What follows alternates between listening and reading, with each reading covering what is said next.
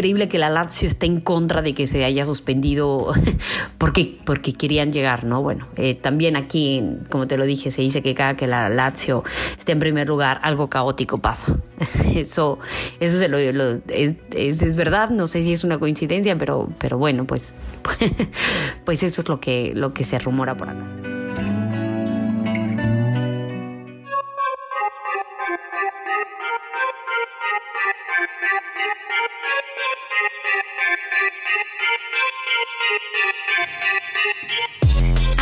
Desclasificados, historias inéditas, secretos, incógnitas, otra mirada del deporte, el Mr. Papers, archivos que se escuchan.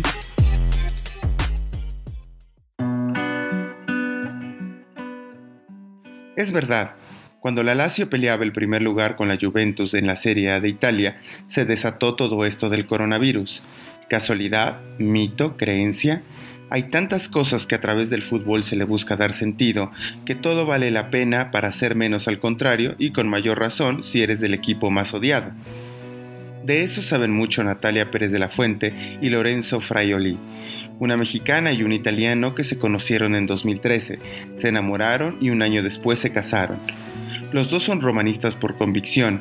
Ella también es puma, historiadora y desde hace seis años vive en Roma. Él es economista y músico. Natalia dice que contra todo pronóstico siguen allí, discutiendo de fútbol y claro, también entiende que ni la Roma ni la Lazio se pueden ver ni en pintura.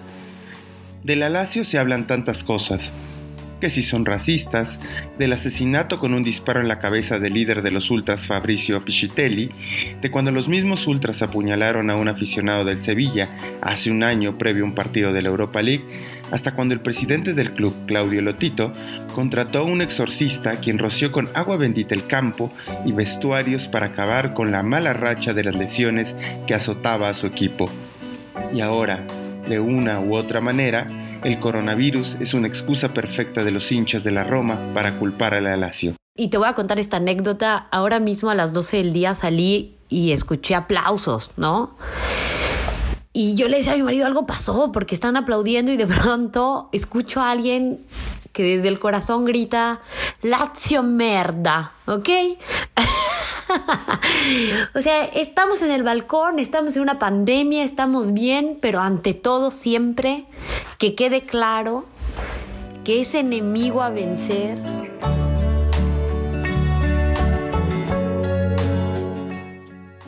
Hoy, más de 60 millones de italianos deben quedarse en casa. Esa es la recomendación de las autoridades sanitarias. El mundo le está pasando muy mal pero si alguien ha montado una guerra de guerrillas contra el coronavirus, esa es Italia. Después de China, donde se presentó el primer caso y la epidemia, este país europeo es el segundo más infectado con más de 21.000 casos y 1.440 muertes. Todo comenzó el 31 de enero, cuando las autoridades anunciaron los dos primeros casos de coronavirus en el país, pero del primero al 14 de marzo pasaron de 1.694 a 21.157 casos, y entonces sí, la crisis y el pánico estalló. Se cerraron estadios, el país se quedó sin su distractor más importante como es el fútbol, y después los ídolos empezaron a enfermar.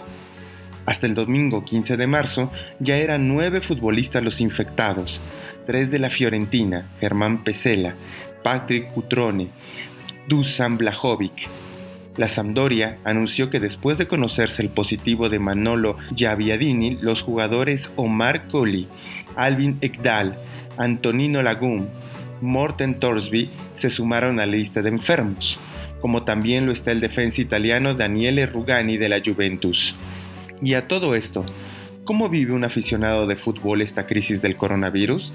Lorenzo nos lo cuenta porque a pesar de la pandemia sigue pensando en el bienestar de su Roma. Como hincha del fútbol depende de tu equipo. Yo que soy eh, romanista, soy de la Roma, para mí este momento es muy positivo porque la Roma iba tan mal en el campeonato que o sea, era una pesadilla verla.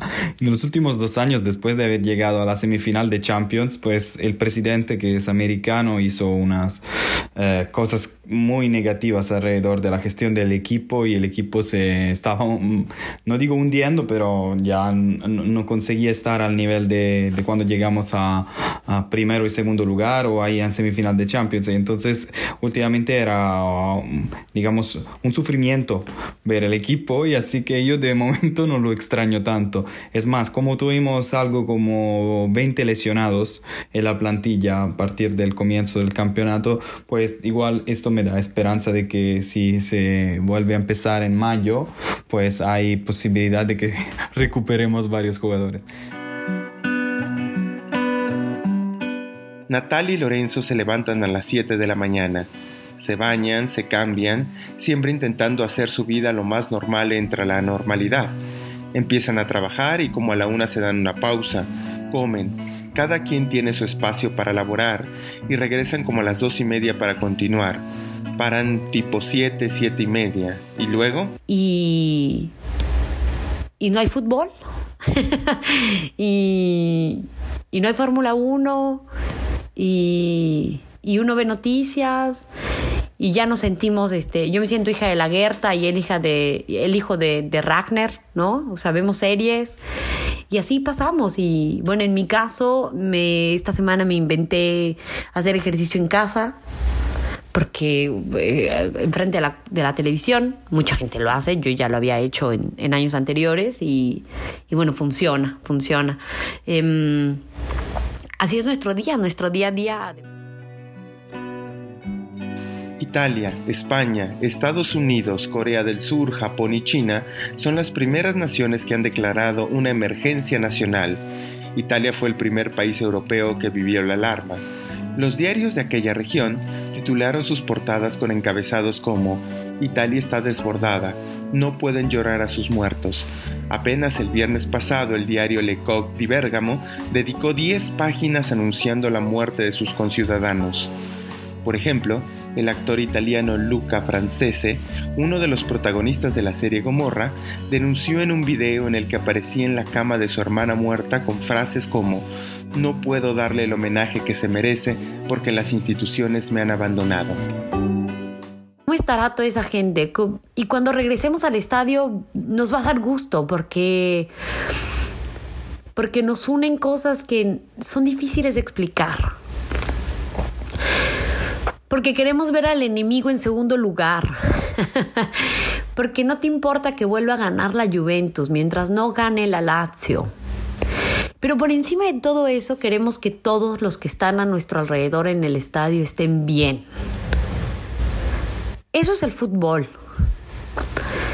Más allá de los grandes íconos que tiene el fútbol, que nacieron sin dinero y se van millonarios, ese componente de valores, de colores, eso es el fútbol. Pero te guste o no te guste, el fútbol, hoy sabes que no se está jugando fútbol. Y aunque no te guste y estés contento porque o contenta porque tu marido no esté enfrente de un televisor, sabes que esa playera está lista para volverse a poner. Sí. Y para volver a gritar. Eso es el deporte. Es catárquico, pero es identitario a la vez. Natalia, Lorenzo, Italia, el mundo. Ojalá pronto podamos regresar al estadio. Apenas toda esta crisis empieza y ya deseamos volver a gritar gol. Lo necesitamos. Es verdad, no valoramos cuando lo tenemos todo, como el fútbol. Producción Jair Toledo. Guión, voz e investigación Iván Pérez.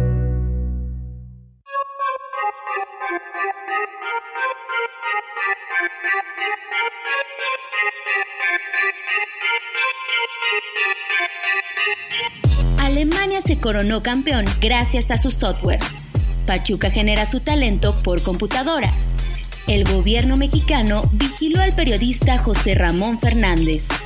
Todas las historias están en archivos y en el Mr. Papers te lo contamos. Escúchanos en nuestro próximo episodio.